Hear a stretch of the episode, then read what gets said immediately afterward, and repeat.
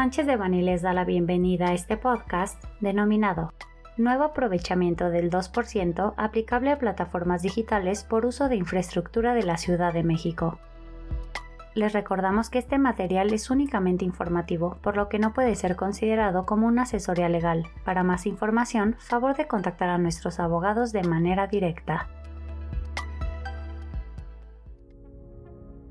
El 30 de noviembre de 2021, la jefa de gobierno de la Ciudad de México presentó ante el Congreso local la iniciativa de decreto por el que se reforman, adicionan y derogan diversas disposiciones del Código Fiscal de la Ciudad de México para el ejercicio fiscal 2022, misma que se espera sea aprobada más tardar el 15 de diciembre de 2021.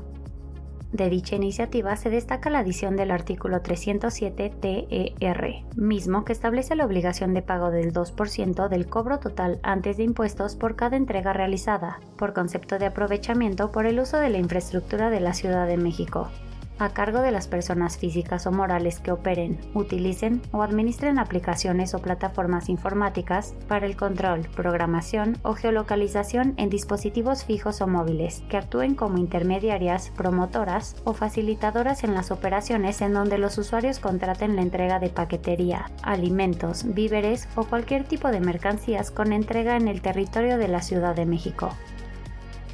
Asimismo, se prevé que el pago de este aprovechamiento se realiza más tardar el día 15 de cada mes, por el total que corresponda al mes inmediato anterior, especificando el número de entregas en el periodo indicado.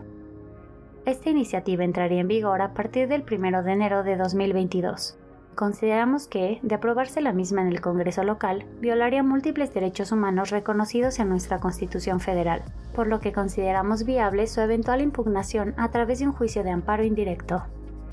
Nuestro grupo de práctica fiscal tiene amplia experiencia en la atención de juicios constitucionales en materia fiscal, por lo que nos ponemos a sus órdenes en caso de que requieran que abundemos sobre el contenido del presente.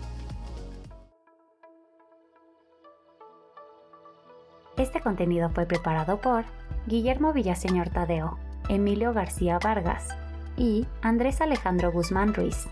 miembros del grupo de práctica fiscal. Para cualquier duda o comentario sobre este material, favor de contactarnos directamente o visite nuestra página www.sanchezdevani.com.